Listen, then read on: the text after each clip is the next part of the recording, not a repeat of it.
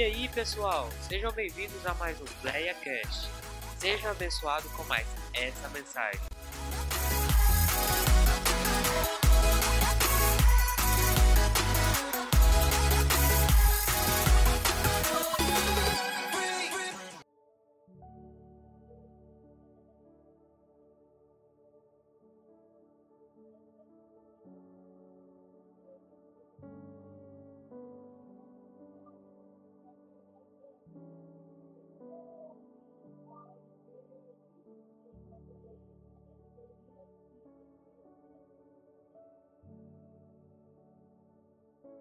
Amém, meus queridos? Abra sua Bíblia, por favor, no livro de Números.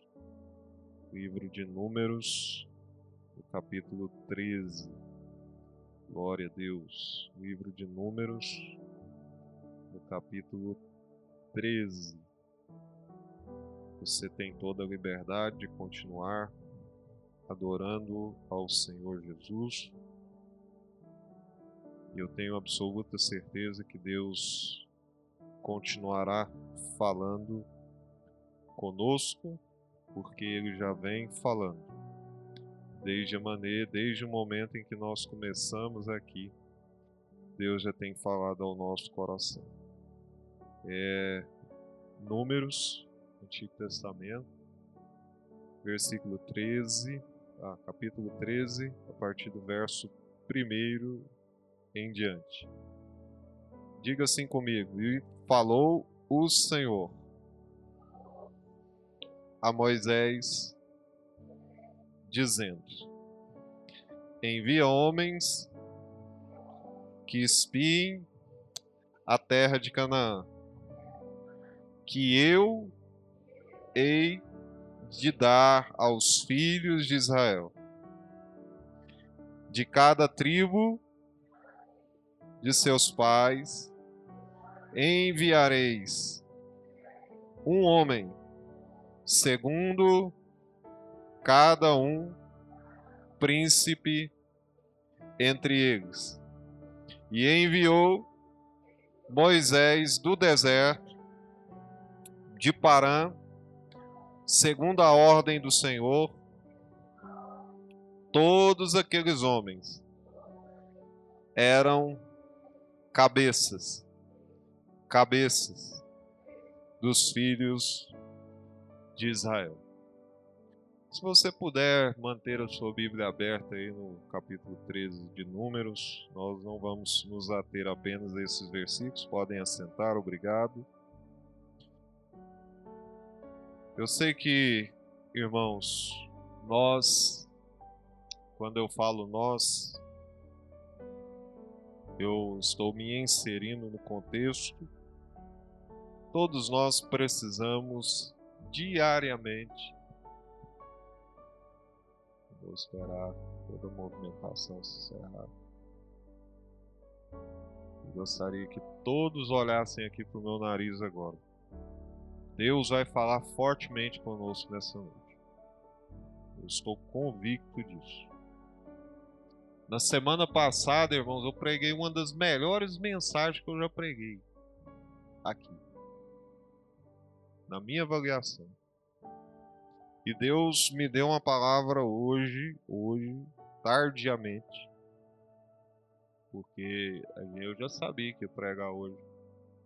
Mas acho que Deus vai deixando a gente na no filtro, né, da expectativa e agora de tarde Deus me trouxe essa palavra ao coração. E eu espero que Deus fale com você assim como falou e tem falado comigo.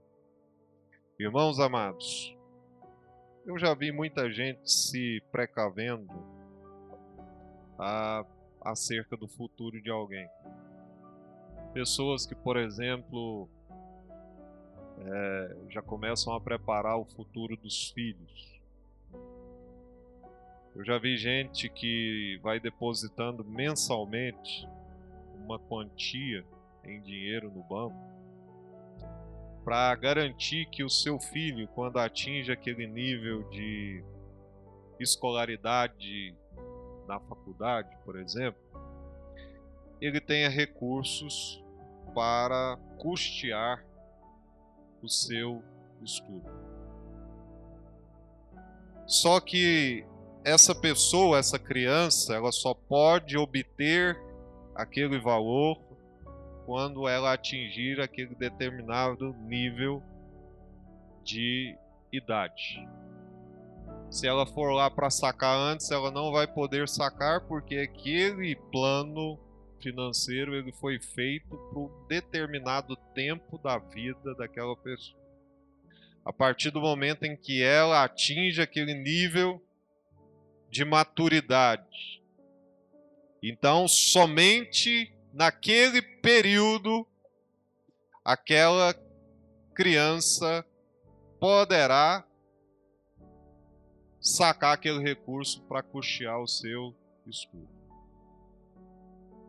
E por que, que eu estou usando esse exemplo? Estou usando esse exemplo para dizer para vocês, irmãos, que isso muitas vezes acontece no mundo espiritual. Por que, que muitas vezes nós não recebemos algumas coisas da parte de Deus?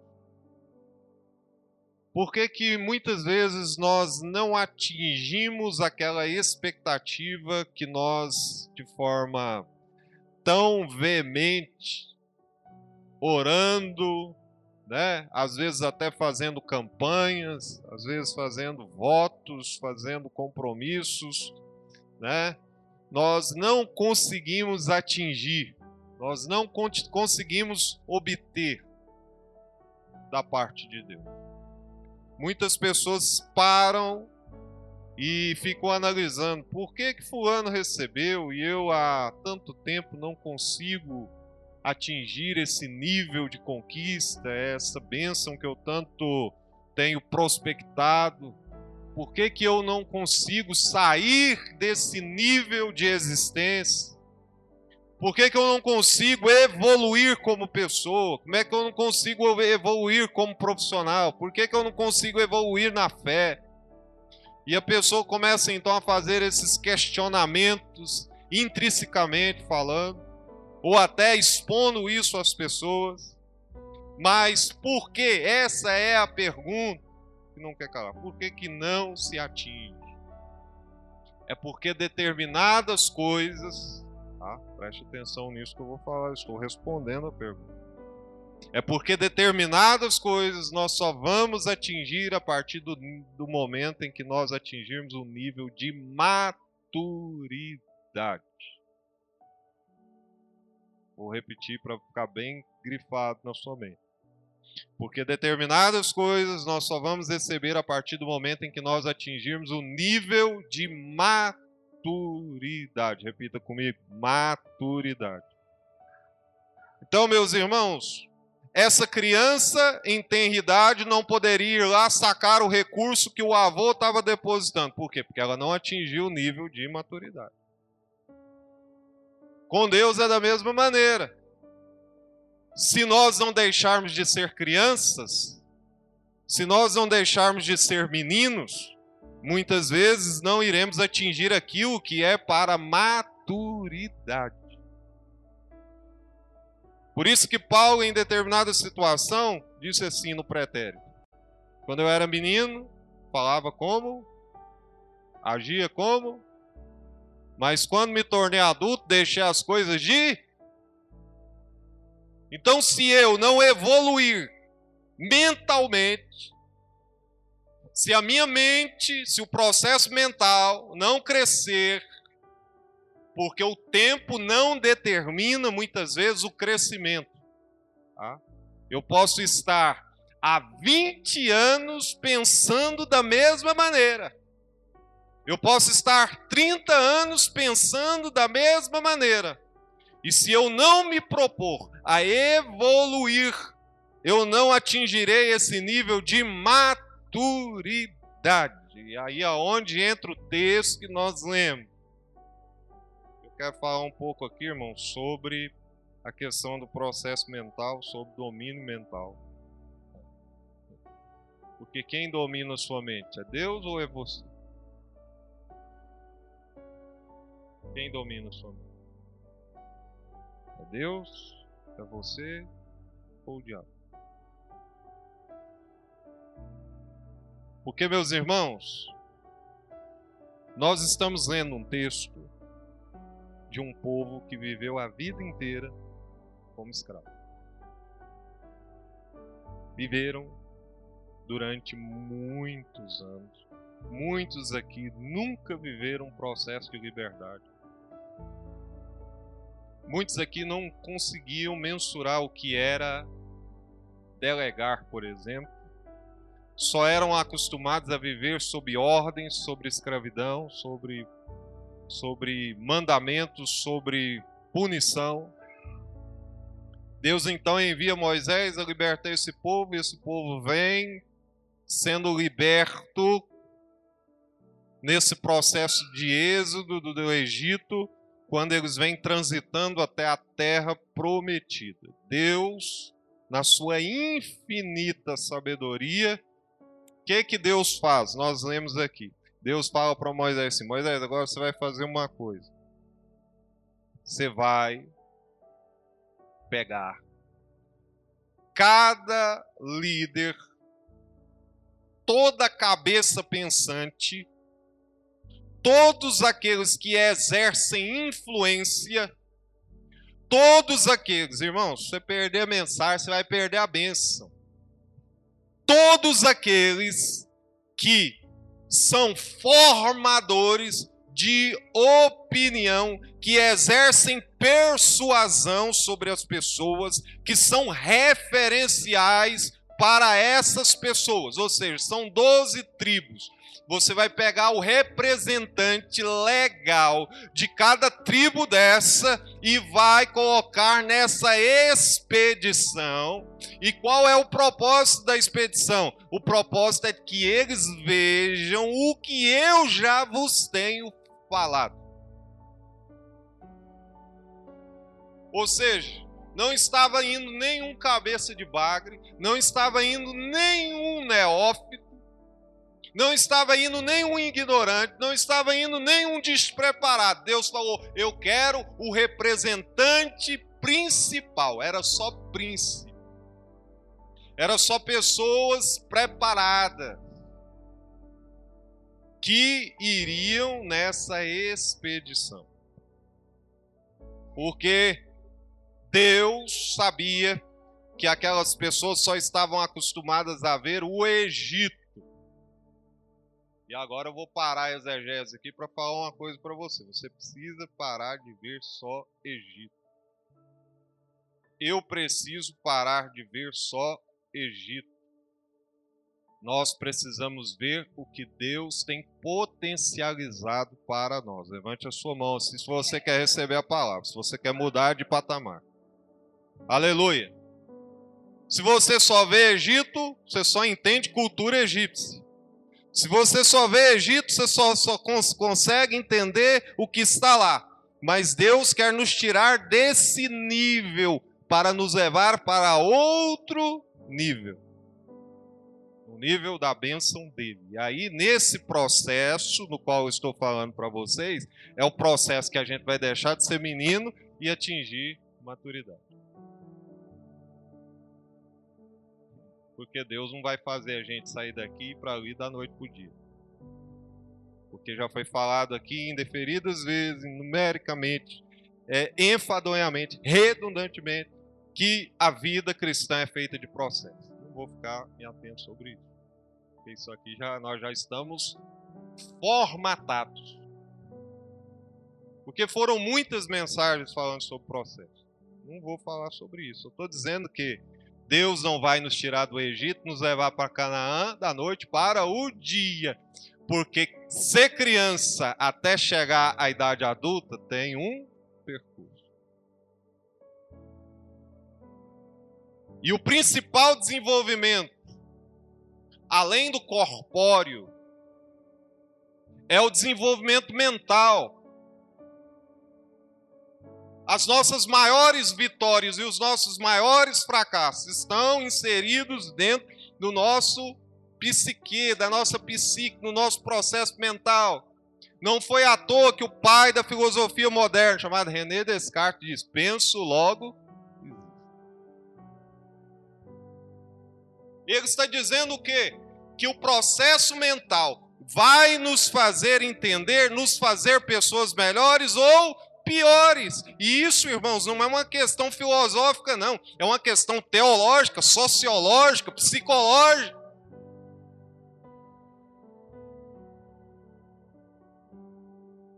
Olha aqui para mim, por favor. Deus então começa a levar essa comitiva, a comitiva sai sob a ordem de Moisés, chega lá. Qual é a visão que eles têm? Diferente da que estavam acostumados a ver. Meu irmão,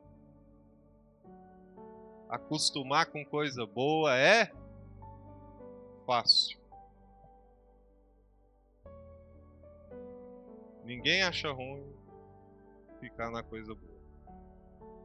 Coisa boa é fácil de acostumar. Eles chegaram e viram que tudo que Deus falara acerca daquele lugar era de fato verdade. A terra emanava leite e mel. Cacho de uva que gastava dois homens para carregar terra fértil. Que agora eles passariam a viver. E eles poderiam prospectar é, é, é, sonhos e projetos que Deus havia determinado que aquela terra seria deles. Eles já viveram experiências é, suficientes com Deus que garantiriam a eles que, de fato, o que Deus havia dito era verdade e iria se cumprir. Então, primeira coisa, aonde eu quero chegar? Eles estavam acostumados com o E. E quantas vezes no processo eles falavam assim: Nossa, eu estou com saudade dos pepinos. Eu estou com saudade do endro. Eu estou com saudade das cebolas lá do Egito. Deus querendo levar eles para um patamar superior, elevado, diferente. E o camarada pensando na vida escrava que vivia anteriormente. Então não adianta você estar numa plataforma de vitória numa prospectiva, numa perspectiva de vitória, se a sua mentalidade não mudar. Se a mente continuar fechada, se a mente continuar escrava, se a mente continuar pequena, se a mente continuar paralisada. Irmãos, eles estavam vivendo uma expectativa de deixar de ser escravos para serem donos. Deus então leva esses príncipes para lá para eles visualizarem. Mas tem um grande problema. A mente está fechada. A mente está cauterizada. Cheia de complexos cheia de barreiras, cheias de impedimentos. Eles ainda não haviam removido o Egito de dentro deles. Eles tinham saído do Egito, mas o Egito ainda não tinha saído deles. Deus quer te levar, irmãos, para um lugar de vitória. Agora você precisa renunciar ao que é velho. Por isso que Jesus disse: aquele que está em Cristo, nova criatura é. As coisas velhas já se passaram, eis que tudo se fez novo. E aí ele propõe uma parábola: não se deita ou não se coloca vinho novo em odres velhos. Não adianta eu te mostrar o mundo de bênção que eu tenho para você se a sua mente está contaminada com a expectativa da escravidão. Deus está dizendo para você: você quer bênção? Então tenha mente vencedora, tenha mente aberta para ver o que Deus está preparando para você, porque nem ouvido ouviu, nem olho viu, nem desceu o coração humano o que Deus tem preparado para aqueles que o amam. Então, se a sua expectativa é negativista hoje, você precisa remover esses obstáculos da sua mente e não é Deus quem vai fazer, é você mesmo. Você precisa renunciar à escravidão do Egito, você precisa renunciar o pepino do Egito, você precisa renunciar essa vida velha e dizer: Eu quero viver o novo de Deus, eu quero viver a bênção de Deus, eu quero viver a prosperidade de Deus, eu quero viver a vitória de Deus, o que Ele tem preparado para mim.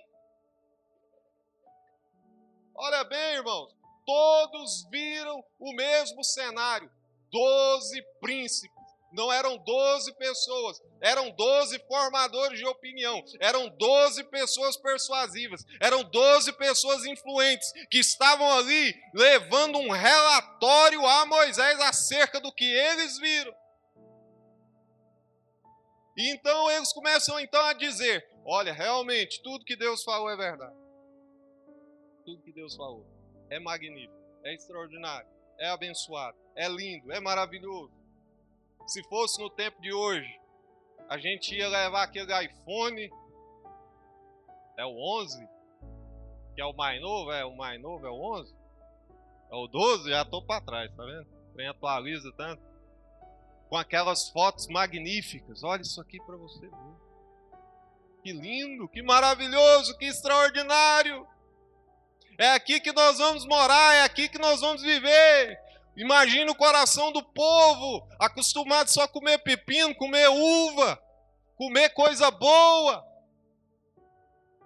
E aí eu quero que você olhe para o meu nariz aqui, irmão, porque eu vou falar algo impactante para você. Eu, claro que a nossa visão tem que ser o céu.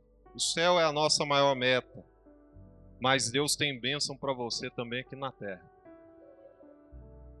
Tá? Seja feita a sua vontade, assim na terra como é no céu. Então não vem, irmãos, dizer essa teologia miserável. Não estou dizendo aqui que você tem que priorizar as coisas só dessa vida, mas eu estou dizendo que Deus tem bênção para o seu povo aqui nessa terra. Ele tem o melhor dessa terra para você. E às vezes, irmão, você está vivendo uma vida material, uma vida financeira extraordinária, mas a sua vida emocional, a sua vida psicológica, a sua vida sentimental é ruim. Mas Deus tem bênção também nessa área para você. Mas essa mentalidade escrava de que você não vai sair disso precisa precisa deixar a sua mente hoje. Porque escravidão é coisa do passado. E aí, os príncipes, olha, só porque lá não é brincadeira não. Lá tem gigante, o povo é numeroso, o exército é poderoso e nós não podemos conquistar. Então, seria melhor ter ficado no Egito. Seria melhor ter ficado lá. E o que eu quero dizer para você? O que, que adianta, irmão, você ter recebido um banho de graça? Essa palavra libertadora, remidora, poderosa, está sendo colocada sobre a sua vida. Deus te trouxe para Ele, para que você viva o melhor e o excelente nível.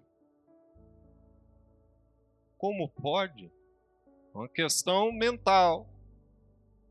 Porque Paulo, irmão, dentro de uma prisão, estava dizendo: Posso todas as coisas naquele que me fortalece. Ele não está dizendo algumas. Ele não está dizendo. Ele está dizendo todas. E quando ele fala todas, ele está falando em todos os níveis. Em todos os níveis. Porque Paulo era sadio emocionalmente, era sadio psicologicamente, ele sabia quem ele era, ele sabia em quem ele estava crendo, ele sabia do propósito pelo qual ele estava vivendo, ele entendia o que ele era, o que ele representava, irmãos, e ele havia removido as acusações mentais que havia sobre ele. Paulo não vivia o complexo de culpa por ele ter perseguido cristão, ele não ficava se crucificando dizendo: "Ah, eu fui um terrível tirano, ah, eu fui um terrível assassino, eu matei gente de Deus", porque Deus já havia curado as suas entranhas, Deus já tinha mostrado para ele que ele agora era um instrumento nas mãos dele, que a vida de cegueira, que a vida de escravidão já havia ficado para trás e que agora ele estava vivendo o novo de Deus, o novo de Deus. E levante a sua mão porque eu vou profetizar: você vai viver o novo de Deus e vai começar hoje, porque você vai renunciar o Egito para viver Canaã, você vai renunciar o Egito para viver as coisas novas de Deus. Você vai renunciar ao Egito para viver a prosperidade de Deus. Aleluia! Como nós atingimos essa maturidade, como nós deixamos de ser crianças e atingindo esse nível. Dez dizendo não, mais dois falou: Epa, peraí, eu vi o mesmo cenário. Só que vocês estão se esquecendo de uma coisa: nós temos um Deus, nós temos Jeová, nós temos o Senhor, nós temos razões sobradas para crer que Ele nos dará. Como que pode? O mesmo cenário com diagnósticos diferentes. Irmãos, por que, que tem gente que vence crise e tem gente que não vence crise?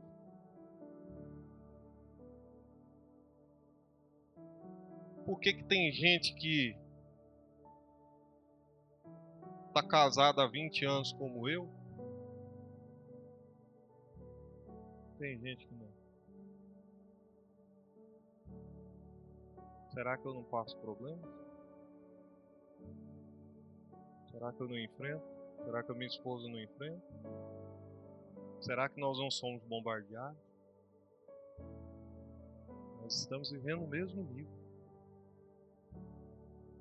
Nós estamos na mesma realidade.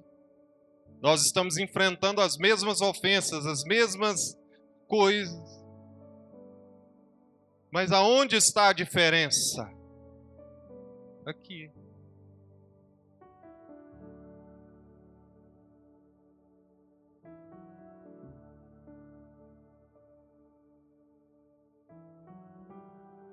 Aonde está a diferença? É que a gente não pode pensar como menino a vida inteira. Eu não posso achar que não estando no Egito, eu estou no Egito, porque o Egito já ficou para trás.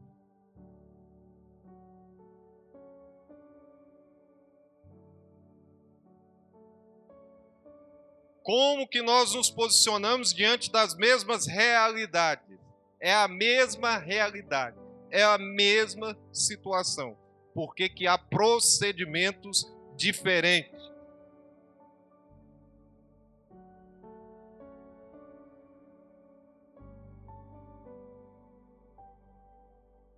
Irmão, por que, que eu estou falando de processos mentais? É porque hoje as pessoas estão hoje definindo opiniões, pegando tudo pronto. As opiniões já estão prontas, o nível de princípio já está pronto e você só absorve aquilo. A rede social é que manda. Olha, hoje a moda não é casar. E todo mundo é a moda não é casar. Ninguém raciocinou. A moda hoje é fazer tatuagem, não tem nada contra quem faz. Agora, por que que eu vou fazer porque o Ellis fez? Só um exemplo, tá? Ninguém avalia.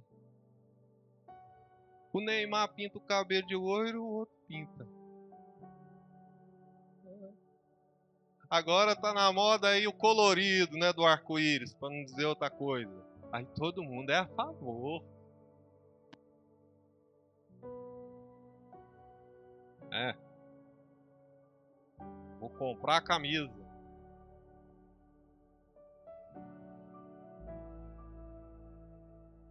Porque a gente não se posiciona.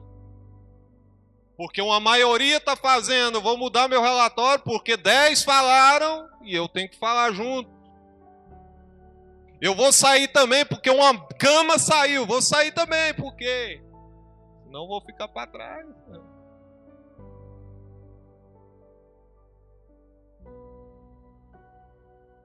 É meu amigo, é meu parceiro. Aonde está?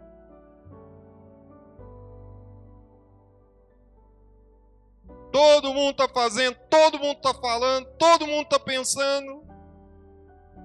E o trem vai entrando na mente da gente, vai influenciando a gente, vai persuadindo a gente, mas aonde está o parâmetro?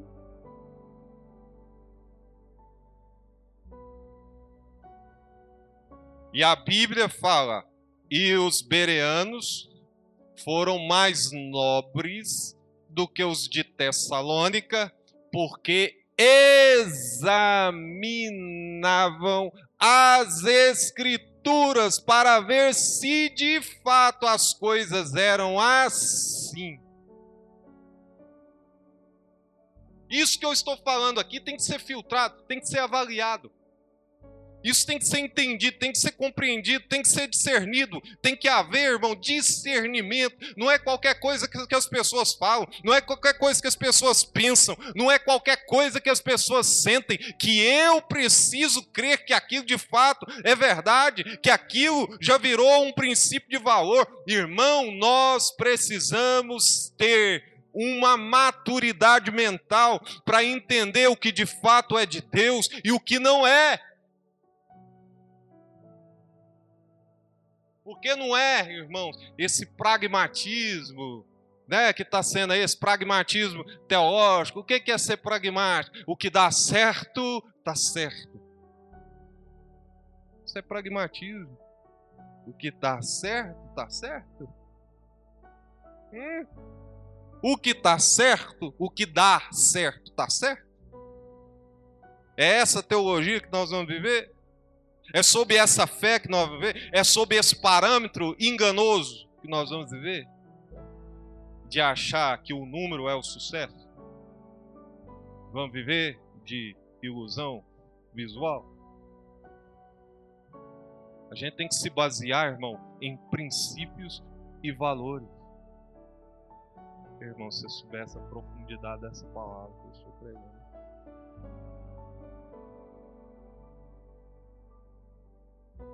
Estou falando, irmãos, de não negociar com aquilo que não pode ser negociado.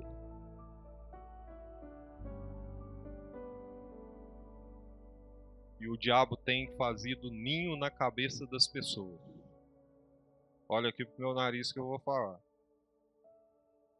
Ele coloca aqui, agora absorve quem quer. Porque quem manda na sua mente é você, não é o diabo e nem Deus. É você.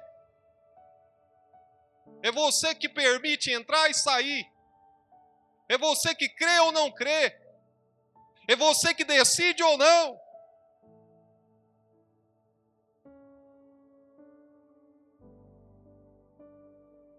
E aí, meus irmãos, olha o que está dizendo não vou com a maioria, não. Eu tenho a minha convicção, eu sei em quem é teu filho. Não é bem assim, não. Nós podemos vencer sim. Ah, mas se eu falar isso aqui, eu vou ficar mal com a turma. São meus amigos. Se eu não fizer, eu vou ficar deslocado, irmão. Se dane. Se dane. E fique dois, mas fique com seus valores. Com aquilo que você aprendeu. Aí vem Nabucodonosor, lá, lá, vai lá. em Israel?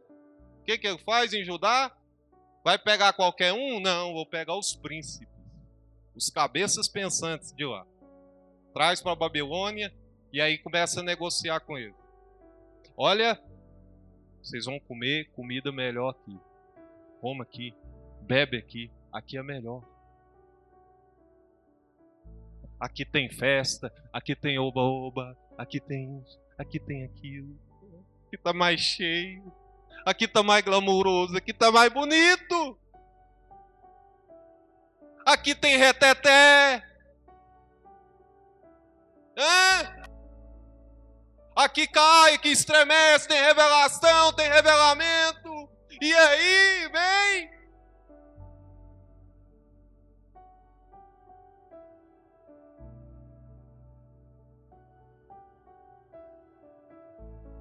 Prepara uma maçãzinha para mim e água. Porque meus pais me ensinaram que as coisas não fundamental. Ninguém mexe com fé fundamentada, irmão. Com crente fundamentado. Está vivendo a mesma realidade, mas os fracos caem. Quem permanece é quem tem convicção, quem tem mente sadia, embasada. Olha aqui pro meu nariz. Eu tô aqui, irmãos, há 14 anos. Estou cansado de ver cenário favorável e desfavorável. Agora eu estou aqui fundamentado na palavra. Fica quem quer. Não tem negociação com valores, com princípios.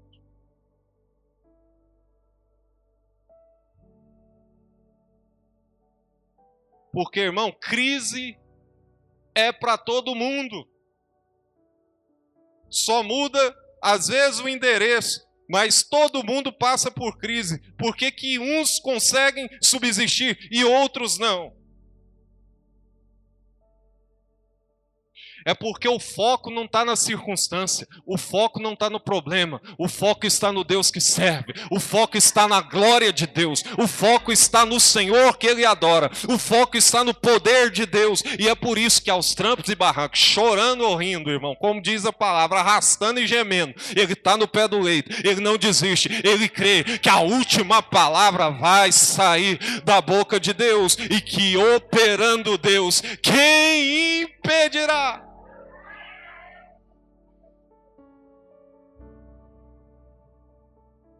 É doente, é cansado, é, estafa, é estafado, é rastando, é chorando, mas está lá.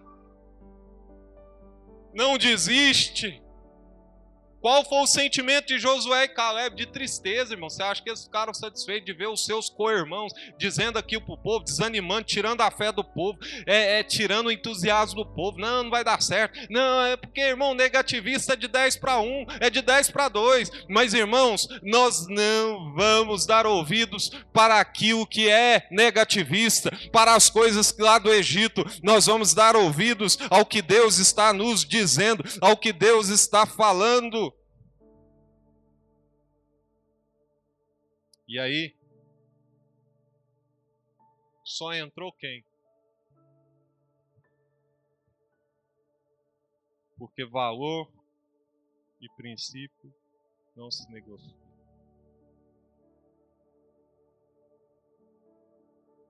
Entrou quem tinha mentalidade vencedora. Crise todo mundo passa.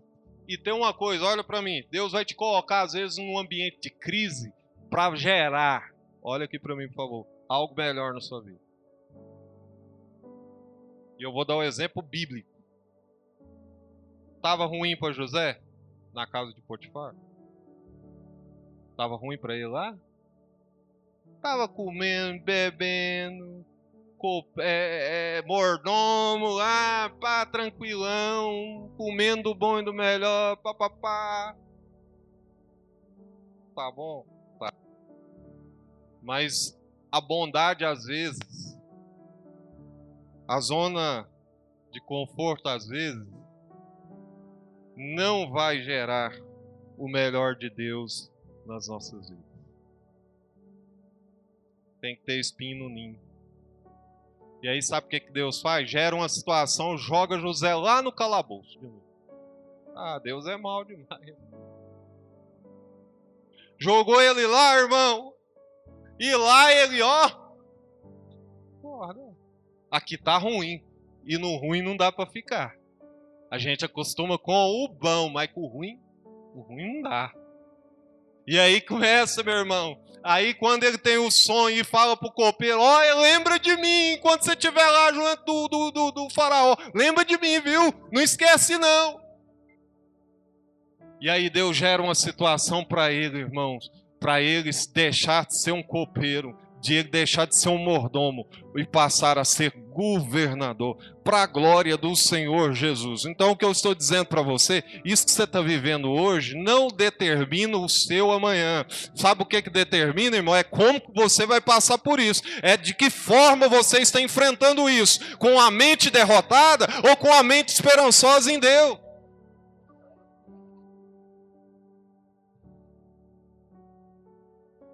Pode chorar? Pode. Pode prostrar? Pode. Pode viver o luto? Pode. O que eu preguei semana passada sobre humanidade aqui. Não tem super crente, não tem super homem. Tem hora que dá vontade de largar, tem hora que dá vontade de desistir, tem hora que dá vontade de morrer. Agora tudo tem um tempo. E nós não vamos viver luta a vida inteira. Tem hora que tem que sacudir a poeira. Tem hora que tem que levantar.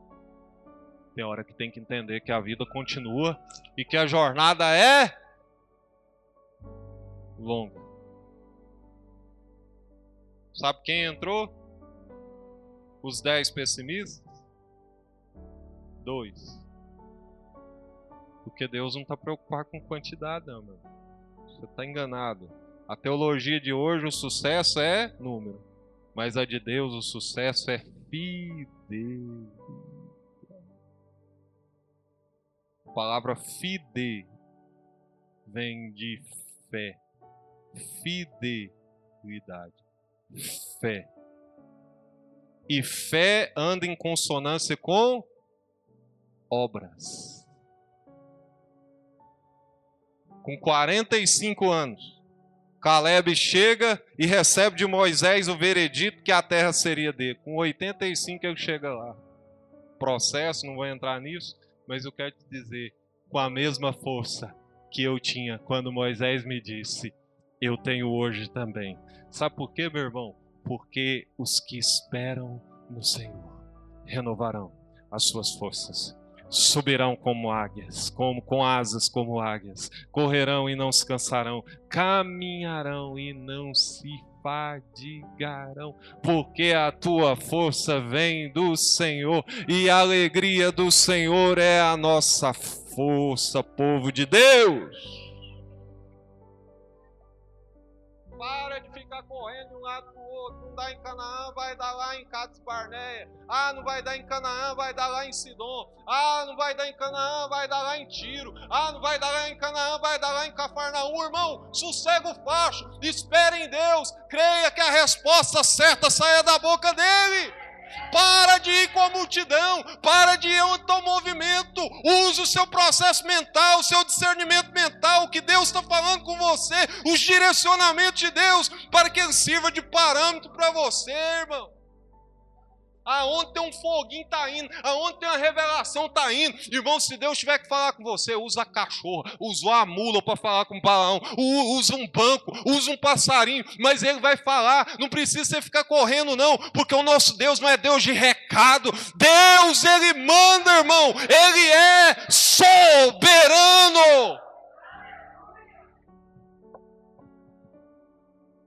Eu estou há mais de 25 anos na igreja, nunca fui atrás de um profeta, nunca.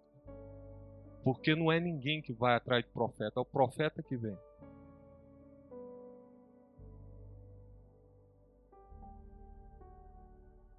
Deus não precisa usar esse subterfúgio. A minha fé não é baseada nos afagos de Deus. Tem gente que quer viver esse evangelho de afago Ai, não pode ouvir. Cheia canta, ah, que fala contigo. Aí já derrama, irmão, quebranta. Olha aqui pro meu nariz, o ovo tá fluindo, o espírito tá agindo, ele tá igual uma múmia. Mas passa um profeta e fala, eis que fala contigo, irmão. Caiu, caiu o mundo. Que racionalidade de fé é essa? Que maturidade é essa? É disso que nós vamos viver, de afago? Eu estou acostumado, irmãos, a crer no evangelho mais robusto o evangelho de gente que crê na palavra de Deus. E ela não é negociável.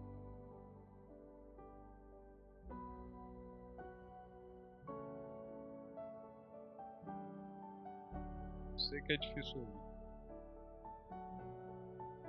Você não sabe o tamanho da luta que eu estou passando. Mas eu sei em quem tem crido. E eu sei que o meu redentor vive, e que por fim ele se levantará sobre a terra. Sabe o que, que acontece? Deus honra Josué e Caleb. O nome de Deus está na história. Pergunta o nome dos dez. Está aí, está registrado. Mas quem foram eles? Fracassados. Porque, meu irmão, eu coloquei no status meu essa semana. Quem viu, viu, vou repetir.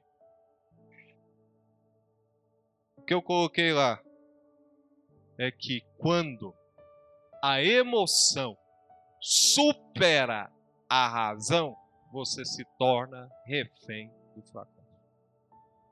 Eu não peguei de livro de ninguém. Pensamento meu, pessoal, tem todo direito de pensar assim. E digo por quê? Vê todo mundo que agiu no impulso da emoção para você ver qual foi o resultado. Agir de cabeça quente.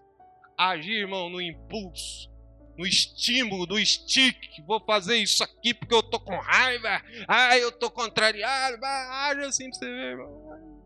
Amanhã tá arrependido. Porque não é assim que Deus nos ensinou a agir. Vocês estão empolgados com a emoção. Vocês estão aí contrariados pelo que vocês viram. Mas vamos raciocinar. O que, que Deus já fez? Deus abriu o mar vermelho para nós. Deus fez maná cair do céu todo dia para nós. Isso não é suficiente, não.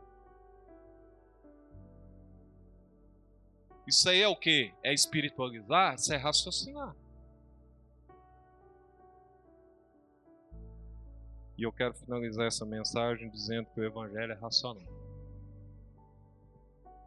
Ele é espiritual, mas a sua fé precisa ser racional. Ela precisa ser racional na palavra. O que, que a palavra diz? O que, que Deus está dizendo aqui? Aqui, aqui. Porque é isso que importa. Quem que é esse Caleb? Quem que é esse Josué? para os israelitas podiam ser nada. Assim como você muitas vezes acha, eu não sou ninguém, eu não sou nada. E você realmente não precisa ser. Mas se Deus for na sua vida, já é suficiente. Quem crê nessa palavra? Eu estou preocupado com o que Deus é da minha vida. E se Ele for Senhor da sua vida, prepare-se, meu irmão, porque o mar de vitória está chegando para ti nessa vida. Agora, tem que renunciar ao Egito. Tem que parar de achar que só existe Egito. Tem que parar de pensar que você é a última Coca-Cola do deserto e que só você passa por crise. É? Vai dar um dia Elias? Só eu restei, Senhor. Não, senhor, meu companheiro.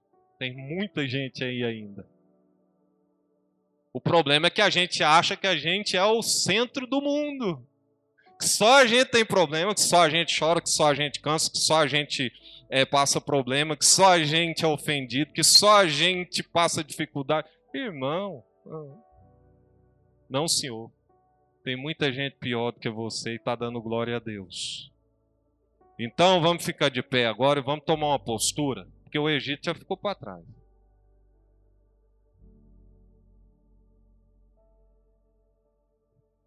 Mentalidade vencedora. Posso até estar na caverna.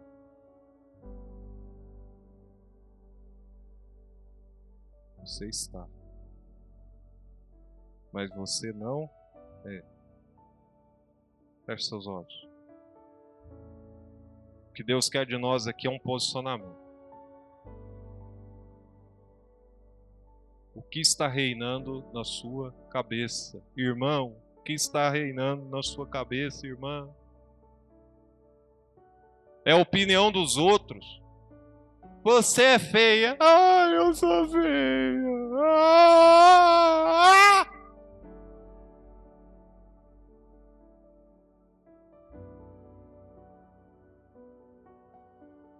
É o que ele falou que é relevante?